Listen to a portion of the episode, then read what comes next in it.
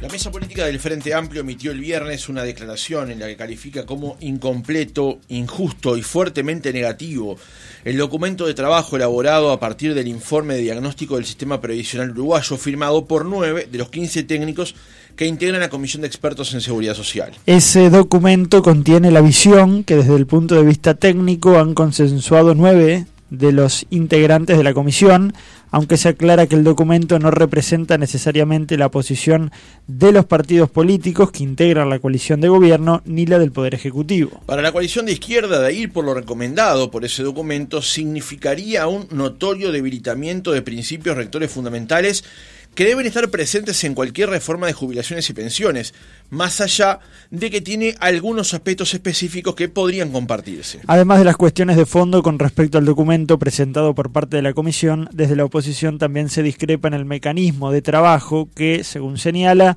cambió radicalmente en la segunda etapa de trabajo. El Frente Amplio considera que la sustentabilidad financiera de la seguridad social tiene que tener también un componente de sustentabilidad social. En esta mañana vamos a profundizar sobre esta declaración y en qué está el trabajo de la comisión y los pasos que se vienen. Para ello recibimos en nuestra entrevista central a Jimena Pardo, integrante de la Comisión de Expertos en Seguridad Social, en representación del Frente Amplio. Jimena Pardo es economista, ex vicepresidenta de República FAP, docente universitaria desde el año 95, profesora adjunta del Departamento de Economía de la Facultad de Ciencias Económicas y Administración de la UDELAR. Pardo, ¿cómo le va? Buenos días, gracias por Buen día, ¿cómo están? Por favor, un gusto.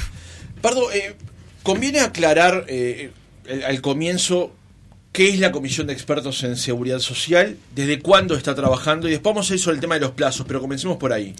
Bueno, eh, la Comisión de Expertos es como un mecanismo que eligió el gobierno para reformar la seguridad social. En su programa de gobierno del tanto el, gobierno del Partido Nacional, digamos, como el, como el luego el, firmado con la coalición multicolor, establecía que para reformar la seguridad social se iba a crear una comisión eh, ya, así llamada, digamos, de expertos, y luego eh, eventualmente se iba a enviar un proyecto al Parlamento para proceder a la reforma.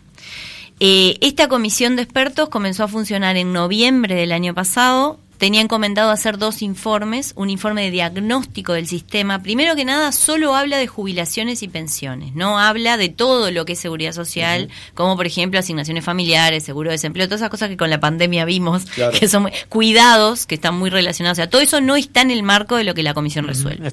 Es solo jubilaciones y pensiones. El trabajo empezó en noviembre, había plazos de 90 días para el informe diagnóstico y 90 días para el informe de propuestas, plazos que se fueron extendiendo. El informe de diagnóstico se terminó poniendo a, votación en, marzo, el 19 de marzo. El Frente Amplio no lo acompañó, pero la forma de trabajo permitió que el Frente Amplio participara en igualdad de condiciones y fuera incorporando muchas mejoras al borrador, reconocido por todas las partes, por nosotros y en la misma acta de votación del documento. La segunda etapa, que es la referida a propuestas de reforma, comenzó en abril y bueno, y, se finalizaba el 31 de octubre, ahora parece que va a llevar algunos días más, pero, pero en principio el, documento es el que está arriba de la mesa, no va a tener cambios sustanciales. Claro, y a grandes líneas, ¿qué plantea el documento para que la gente pueda empezar a entender por dónde iría ese principio de reforma? Lo primero que quiero comentarte es que básicamente el Frente Amplio toma la posición que toma, que va a tener un fundamento técnico, que va a integrar el fundamento de voto, pero que es un documento técnico pesado y que por eso la declaración es algo un poco más aterrizado, eh, en base al asesoramiento de, que nosotros hemos hecho del documento. Asesoramiento que no es solo de la delegación, sino del Frente Amplio en colectivo y una comisión de 25 técnicos interna que además tiene experiencia en gestión de organismos. Dicho esto, la decisión es, nosotros tenemos diferencias sustanciales, que ahora te las comento porque son muy importantes, pero tenemos una eh, diferencia de forma y es de cómo se generó este documento. Como te decía en la primera parte, había una forma de trabajo que permitió que nosotros participáramos y aportáramos más allá de acompañar o no el documento. En esta parte, en julio, eh, los nueve integrantes del oficialismo, o sea, los representantes del Poder Ejecutivo y de, la, de los partidos que integran la coalición de gobierno, eh, dijeron que iban a armar un borrador entre ellos y luego lo iban a, repartir con los que estábamos excluidos, digamos, de armarlo, que es la delegación del Frente Amplio, los representantes de los trabajadores, de los jubilados y de los empresarios. Dicho esto, ¿Hubo eso... una justificación de por qué cambió el mecanismo? No. En principio, para nosotros es complejo porque tratándose de una comisión técnica y que además, obviamente, por ejemplo, lo que está proponiendo para la parte del BPS viene muy cerradito con estimaciones y cálculos que hace el equipo del BPS, eh, digamos, cuando uno trabaja seriamente es muy difícil poder aportar o plantear cambios cuando viene algo que, que necesita estimaciones y que necesita que uno participe del proceso. No obstante lo cual, yo quiero aclarar que nosotros aportamos a lo largo del proceso. No específicamente propuestas por esto que estamos hablando, sino eh, aportamos, sí, algunas modificaciones, objetamos gran parte de lo que se está planteando para el BPS y ese ingreso mínimo que se está creando y para todo lo que es el ahorro individual. Y colaboramos, por ejemplo, en que se hicieron presentaciones por nuestra parte, tanto de lo que fue la reforma de la caja militar, como que se invitó a participar a aquellos que reformaron la caja policial para que se conociera. Un dato no menor eso que maneja acerca de los nueve votos, porque el artículo 395 de la Ley de Urgente Consideración, que reglamenta el trabajo de la LUC, dice que las decisiones de la Comisión de Expertos se adoptarán prioritariamente por consenso o por una mayoría de nueve votos. O sea que, de alguna manera, el gobierno tiene asegurado en la comisión los nueve votos que le darían el visto bueno a los documentos que, que preparen. A ver, eso no es que eso no parece mal, eh, no está mal, digamos. Eh, lo que lo que a nosotros nos, nos parece mal y nos parece que no contribuye a un ámbito de diálogo donde uno puede aportar y donde después además se piden como como propuestas cuando uno no participa en igualdad de condiciones. El tema es haber sido excluidos de la- del, de- del armado del documento. No está mal que el gobierno se reserve mayoría, es obvio que es él, em, es mano, porque es quien tiene los votos para llevar adelante esto en el Parlamento. Esto no quiere decir que luego eventualmente en el Parlamento haya criterios de negociación, Claro. pero eso es otra etapa. En esta etapa de diagnóstico técnico, este documento viene muy cerradito, con cosas que vemos complicadas desde el punto de vista sustancial, que ahora te las comento, pero viene muy abierto y muy impreciso con algunas recomendaciones genéricas. Por ejemplo, para darte un ejemplo, se recomienda una reforma en el mismo sentido que lo que se plantea para el BPS para todas las cajas y los dos servicios de retiro. Y se recomienda que sus nuevos aportantes, a partir de la eventual ley, aporten también a la SAFAP. Estos costos de transición y esta forma en la que estas cajas deberían procesar ese ajuste no está cuantificado.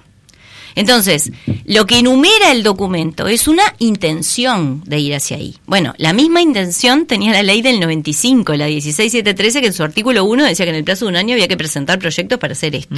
Y hasta ahora estamos, digamos, ¿no? Entonces, el, como intención justamente el propio documento dice que esto no representa la opinión del ejecutivo entonces como intención lo que lo que hay que ver es qué tanto apoyo político tiene esa idea y para nosotros eso es relevante porque eso hace también a la integralidad de la reforma Antes de pasar a los detalles finales, vamos a volver sobre el tema de plazos para cerrar ese capítulo. Exacto. Y sobre todo después un- un- una segunda etapa sobre el tema de cómo fue el- el- el- los plazos de trabajo y demás dentro de la comisión.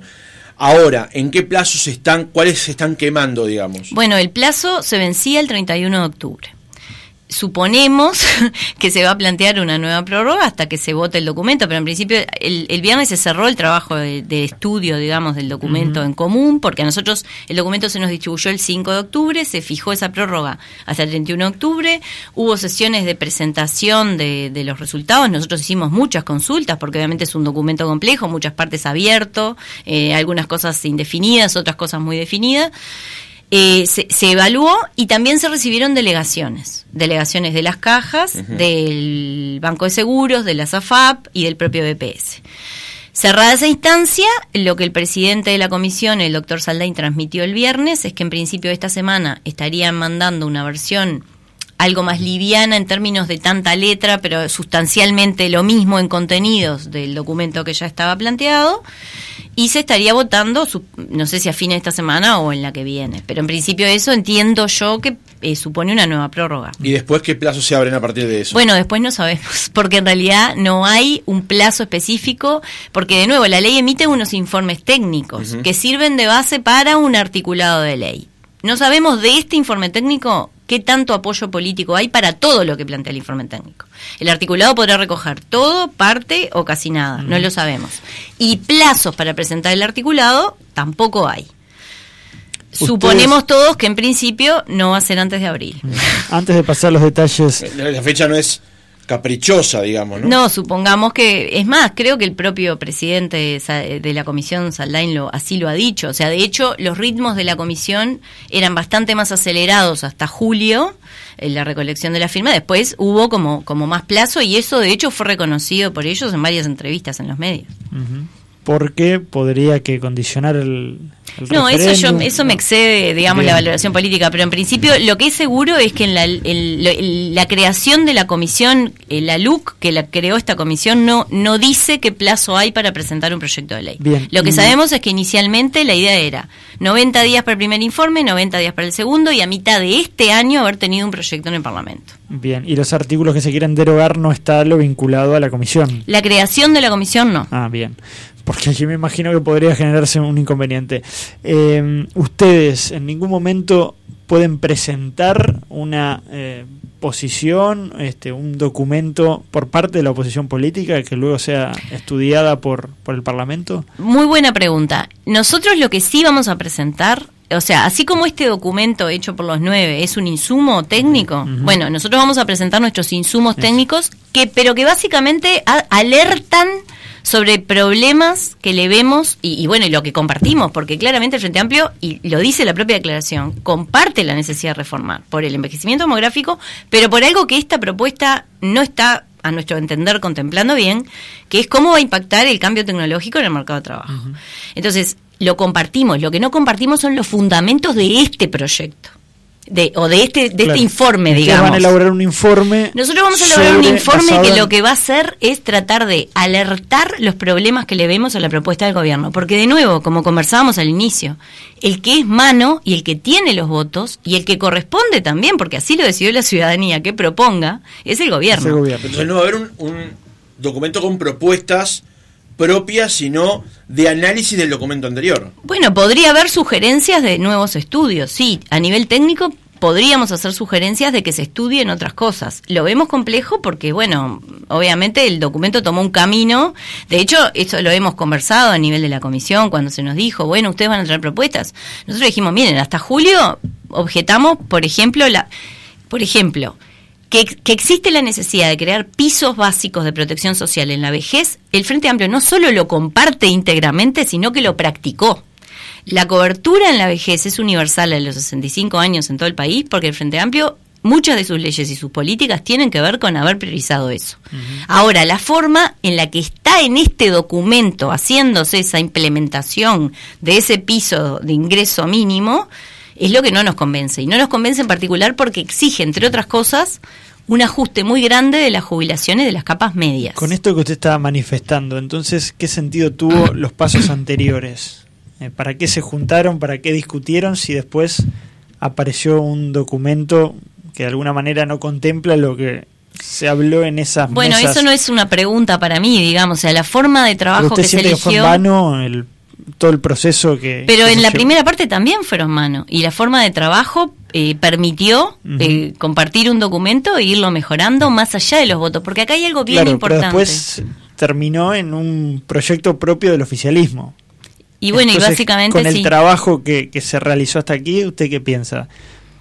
Y bueno, y nosotros entendemos que no participamos en igualdad de condiciones, eh, digamos, o por lo menos en unas condiciones que nos permitieran estimar alternativas, pero estimarlas seriamente, porque esto no se trata de venir y decir, bueno, yo te propondría tal cosa y te lo tiro ahí y capaz va en el documento y no sabemos si es viable o no. O sea, participar en términos de decir, bueno, vamos a tener la posibilidad, de hecho yo lo planteé, con esta implementación del ingreso mínimo, cuando se estaba estudiando este diseño que plantea el documento, que a nosotros nos parece muy complejo, yo planteé, bueno, va a haber posibilidades de estimar otras alternativas. Por ejemplo, una alternativa que fue planteada por Viñales y Filgueira, que es un documento que llegó a la Comisión con apoyo de Naciones Unidas, del Fondo de Población de Naciones Unidas.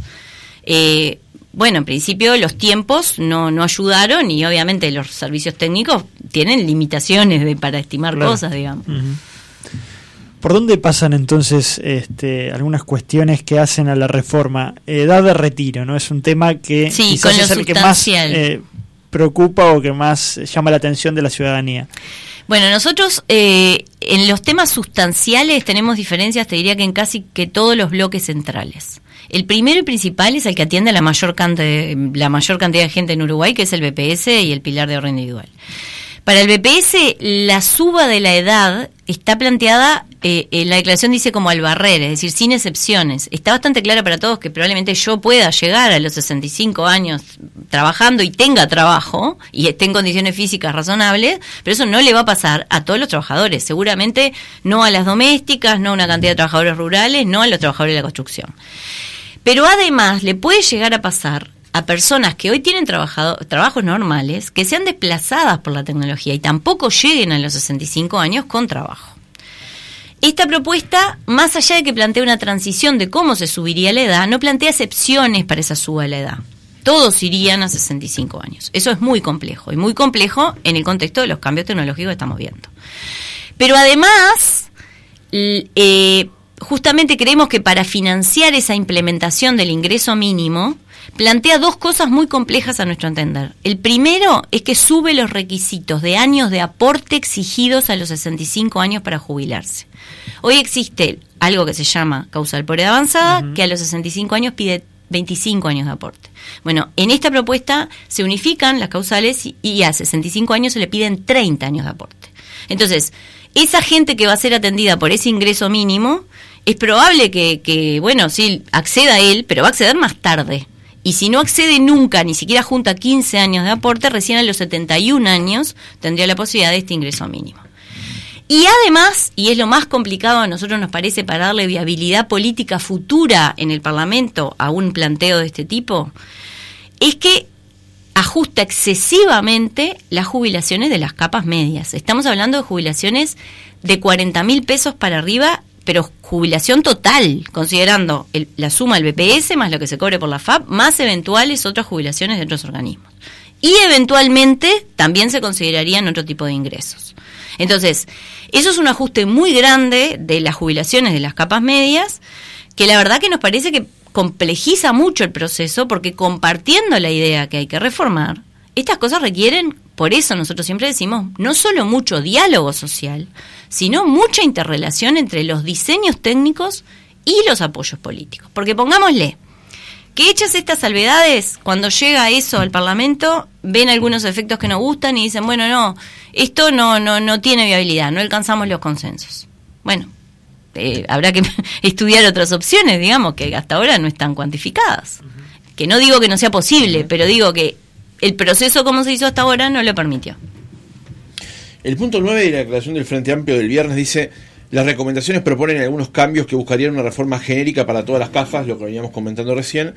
Hay algún cambio que buscaría apuntar a fortalecer las prestaciones para los sectores más desamparados. Tiene algunos aspectos específicos que podrían compartirse. ¿Cuáles son? Bueno, eso que te decía, la, primero, la necesidad de asegurar pisos mínimos eh, en la vejez a, a, a todas las personas es algo que no solo compartimos, sino que practicamos, pero con estas salvedades que les comentaba. Y obviamente la convergencia de todas las cajas hacia los parámetros del, del BPS también lo compartimos. Pero no solo lo compartimos, sino que el Frente Amplio mientras gobernó reformó la caja bancaria, la caja policial, la caja notarial y la caja militar. Y en la caja profesional acompañó cambios administrativos que fueron en el sentido de ajustar los parámetros. Todas tuvieron ajuste en los parámetros en el sentido de converger, obviamente en una convergencia que depende de cada caja y de la situación de cada colectivo y de su situación financiera, hacia el, hacia el régimen general. Eso es lo que... Ahora, lo que pasa es que eh, yo quiero acá discutir sobre el, sobre el proyecto presentado y sobre la- la- la- lo que ha planteado el Frente Amplio, pero la- a partir de esto que usted me dice, la pregunta obvia es, ¿por qué en 15 años, cuando se lograron hacer ciertas reformas, igual resultaron existiendo ciertos desequilibrios igual? Porque lo que pasa que, primero y principal, por lo que le falta a este mismo texto, esas reformas, la convergencia sale plata. Y sale plata que algunas cajas están con necesidades financieras y problemas financieros, no necesariamente la tienen.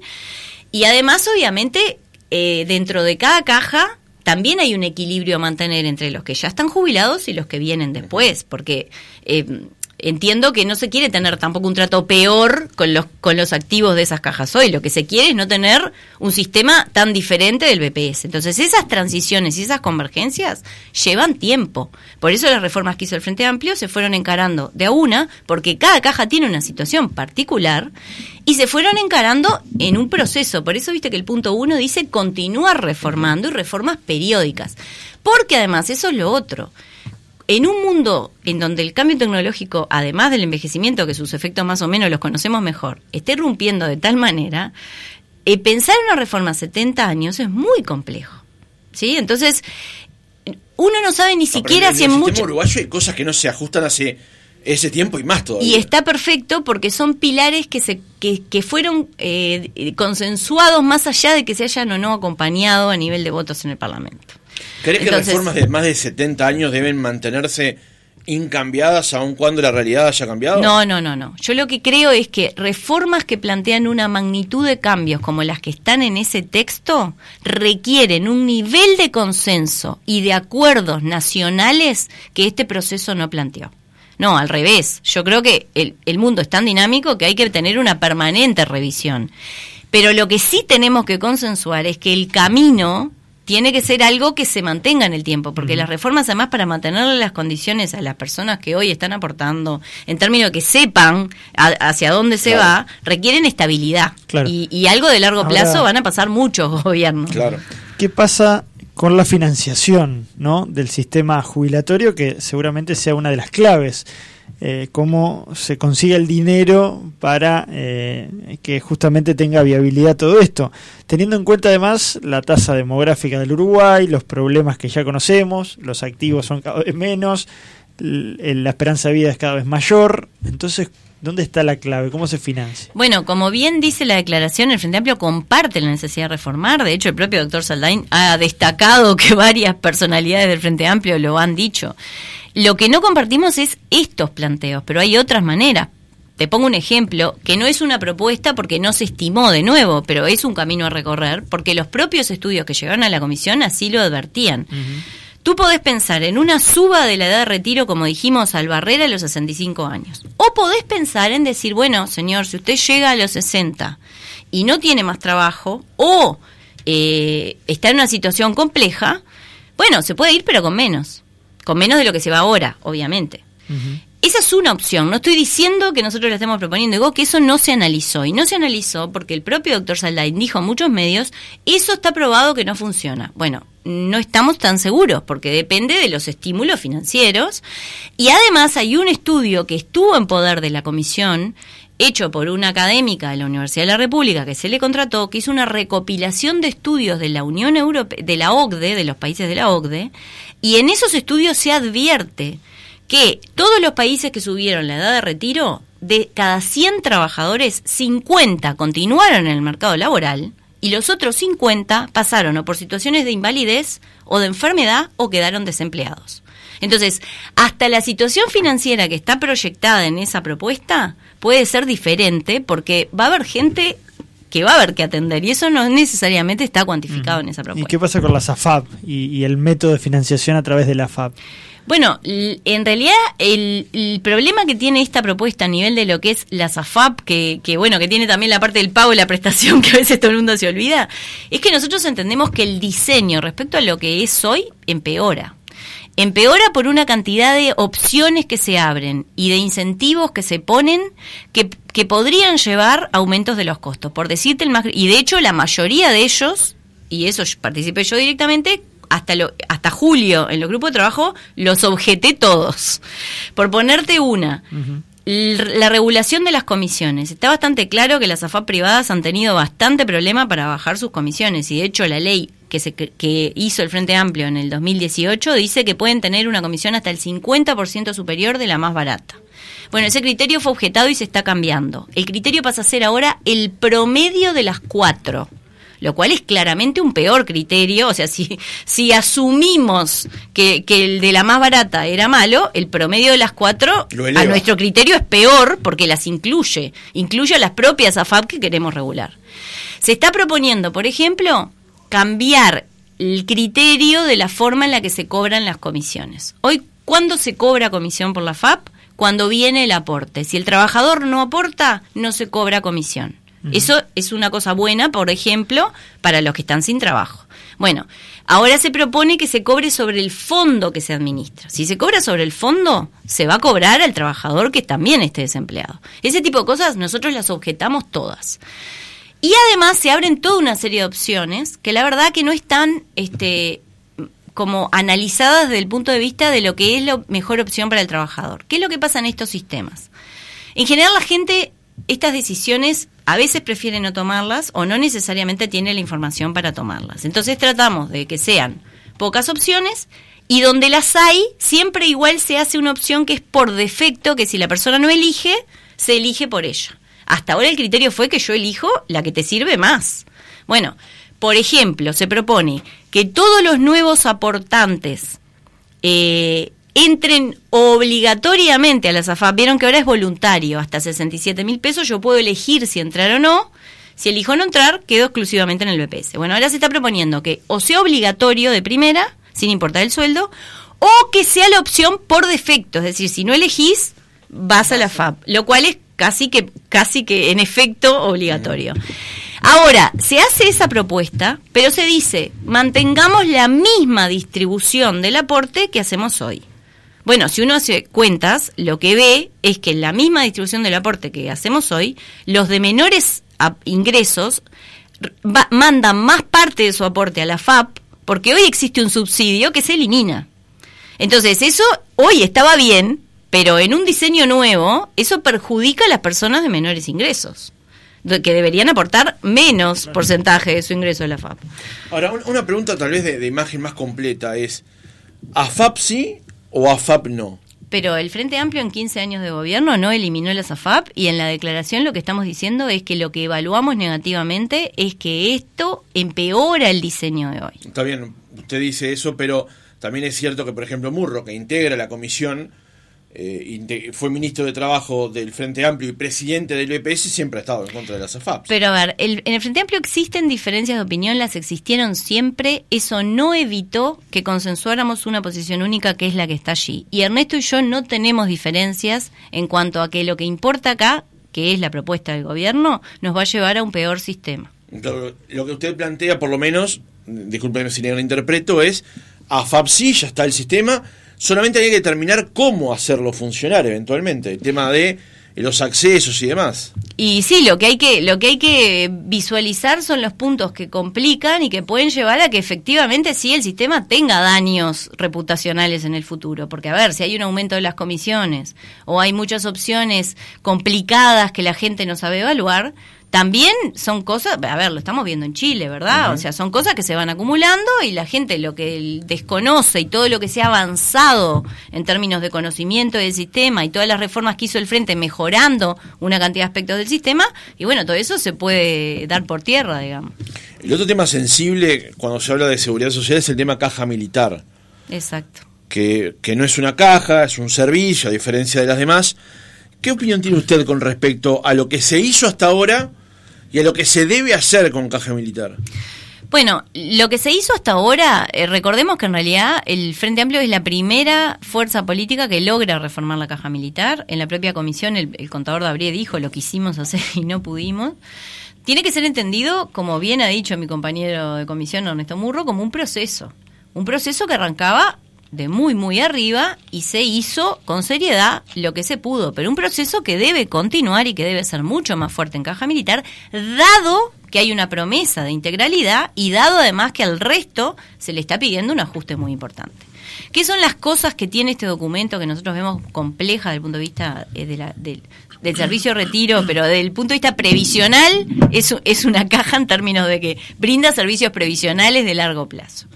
Lo complejo es que si bien se dice que se subirían las edades de retiro obligatorio para el personal de comando, en especial la alta oficialidad, en una graduación que va entre 2 y 5 años, y no se especifica bien aquí en 2 y aquí en 5, si a la tropa o a la oficialidad, eh, por cómo se diseña la transición, la mayoría de las personas que están en el régimen viejo, que hoy son la mitad de los activos, no serían alcanzadas por ese aumento porque ya tienen causal. Entonces, o, la tendrían eh, por otra causal que es la voluntaria. Entonces, eh, a la mayoría estimamos esa suba no le va a correr.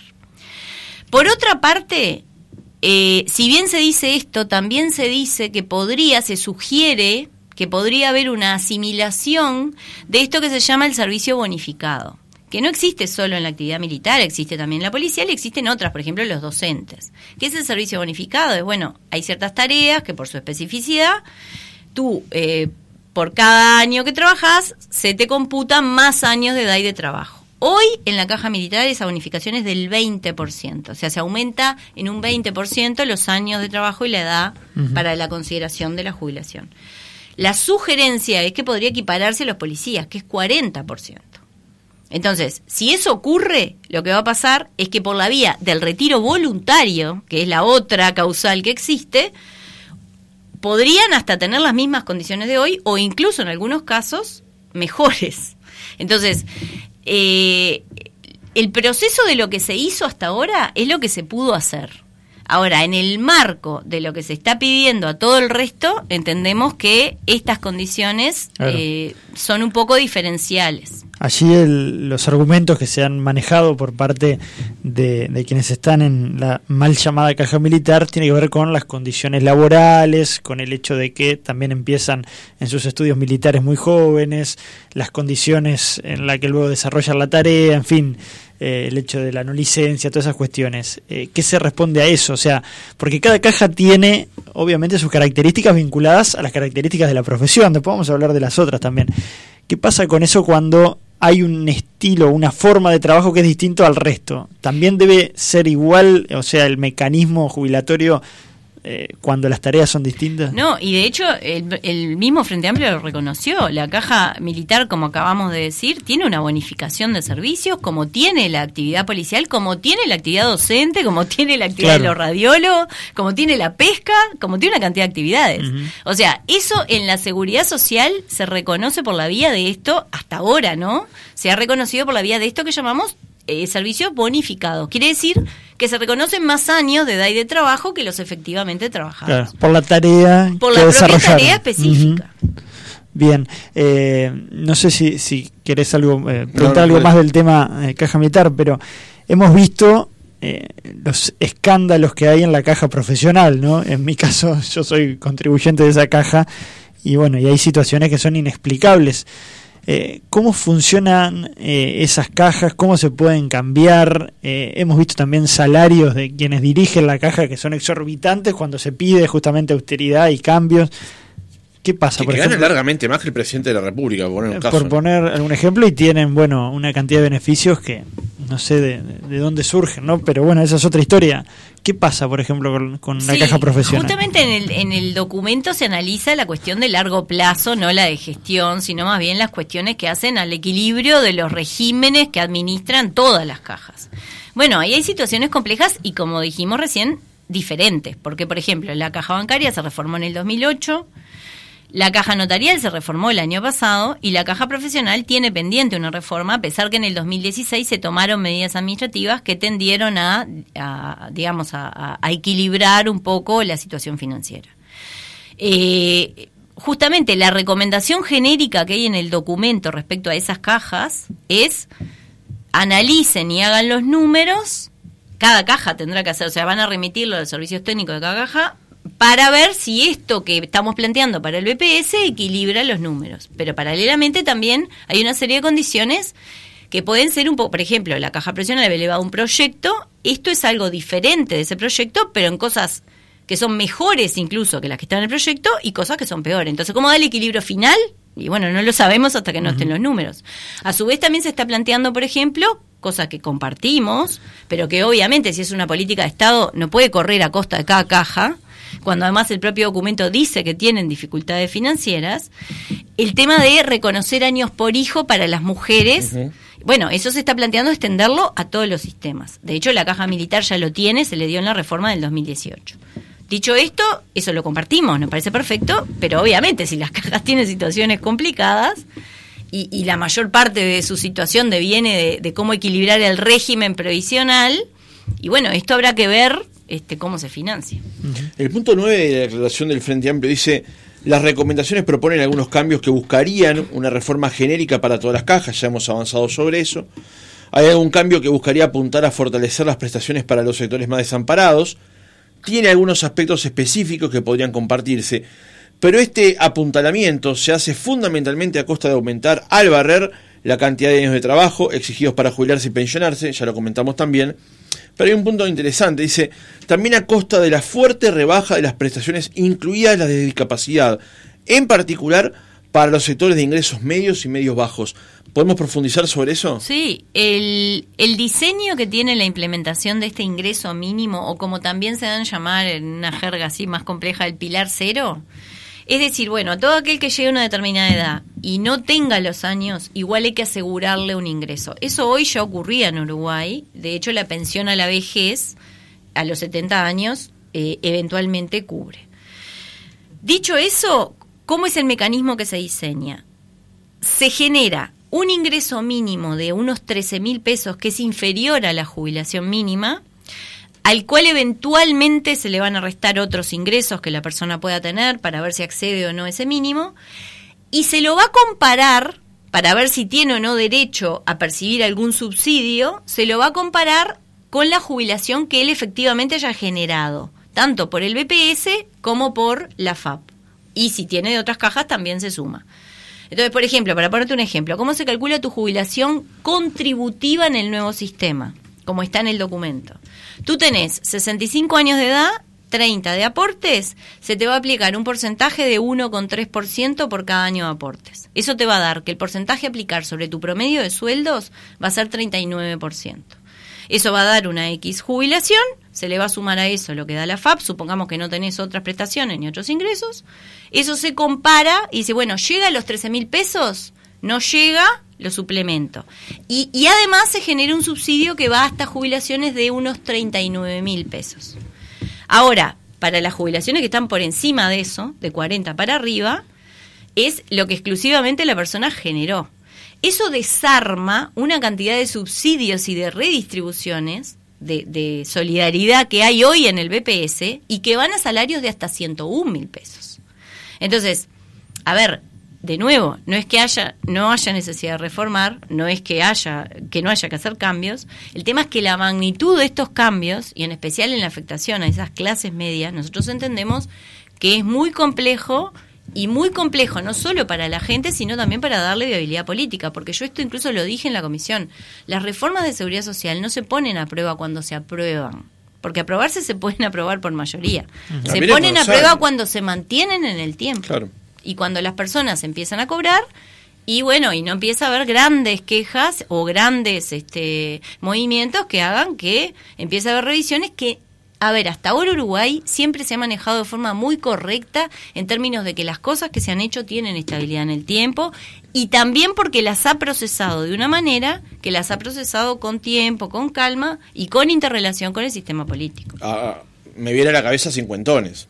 Bueno, esta, esta propuesta plantea un mecanismo de transición que es mejor que la que tenía la ley original. Quiero decir, al tema de se hace la ley y años después se advierte una dificultad en la ejecución de la ley. Bueno, sí, lo que pasa que en este caso, pero bueno, esto es una opinión mía, eh, yo creo que esto sería peor que los cincuentones, porque esto, al reformar el BPS con este pilar de ingreso mínimo, abarca a todo el mundo.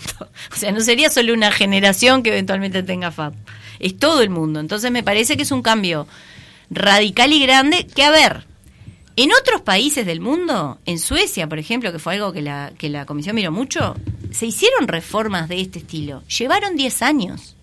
O sea, este nivel de cambios llevan 10 años y en Suecia hubo un acuerdo entre los partidos socialdemócratas, eh, partidos de derecha y partidos de centro izquierda. Y llevó 10 años de nuevo, porque se pusieron de acuerdo en que para ir para allá y esto implicaba ir hasta allá en 70 años, bueno, eh, había que hacer un proceso determinado de cambios muy grandes. Lo que pasa en Uruguay, esa visión es juntémonos para hacer cosas a largo plazo y después no lo hagamos. Yo no estoy tan... Tal vez estos plazos que marca la ley de urgente consideración, bueno, la ley de urgente consideración en sí misma, pero además los plazos que instrumentaba, y los teníamos por acá, del, del artículo 393 al 398 que reglamenta la comisión le establece plazo justamente para eso, para que no pase una eterna discusión a ver cuándo nos ponemos de acuerdo y a ver cuándo lo votamos y después, lo que usted decía recién, cuánto tiempo pasa después para advertir sus efectos después de que se vota. Totalmente de acuerdo con tu pregunta, pero te voy a hacer una pequeña aclaración. Los procesos de diálogo social también pueden ser ejecutivos y también pueden ser rápidos, pero aseguran otra viabilidad. Y aseguran además, porque yo... Pero hubo un diálogo social en el gobierno anterior. ¿Para esta reforma no? No, para esta reforma, pero hubo diálogos que se llevaron a cabo en el SODRE, recuerdo. Hubo muchos, sí, y de hecho, gran parte de esos diálogos, y de hecho en muchos estudios, con un, con un estudio de la Facultad de Ciencias Sociales donde participó Álvaro Forteza, se descubrió, y por eso la ley del 2008, que había un problema de cobertura, o sea, de cantidad de gente atendida que requería bajar el requisito de año de trabajo de 35 a 30. Y eso hizo el primer diálogo de la Seguridad Social. Lo que el Frente Amplio hubiera hecho, que obviamente no corresponde porque las elecciones no las ganó, era haber hecho esto bajo una forma de un diálogo social. Eso a nosotros nos parece que le asegura no solo sustentabilidad financiera, sino esto que llamamos sustentabilidad social, porque la interrelación entre lo que el sistema político va viendo y va prefiriendo, porque son ellos a los que la gente votó, se hace con los estudios técnicos. El problema no es tanto el tiempo, te diría, porque estoy de acuerdo, no es que tengamos que tener 10 años, pero es el proceso. Ahora, no obstante eso, el Frente Amplio gobernó 15 años, se lo invitó a participar en este proceso y fue. Y fue con lealtad y participó y se quedó hasta el final y aportó lo que pudo. Lo que digo es que hay formas de hacer esto que aseguran otra estabilidad y aseguran otro tipo de interrelación entre los estudios técnicos y lo que efectivamente luego se plasma en el articulado. Porque pongamos un ejemplo. Supongamos que esto que no es vinculante, dicho por el propio presidente de la República, no es un dato menor. cuando llega al Parlamento no gusta. ¿Qué hacemos? No, pero el Parlamento lo va a poder cambiar en cualquier escenario. Sí, pero tiene que estudiar cosas.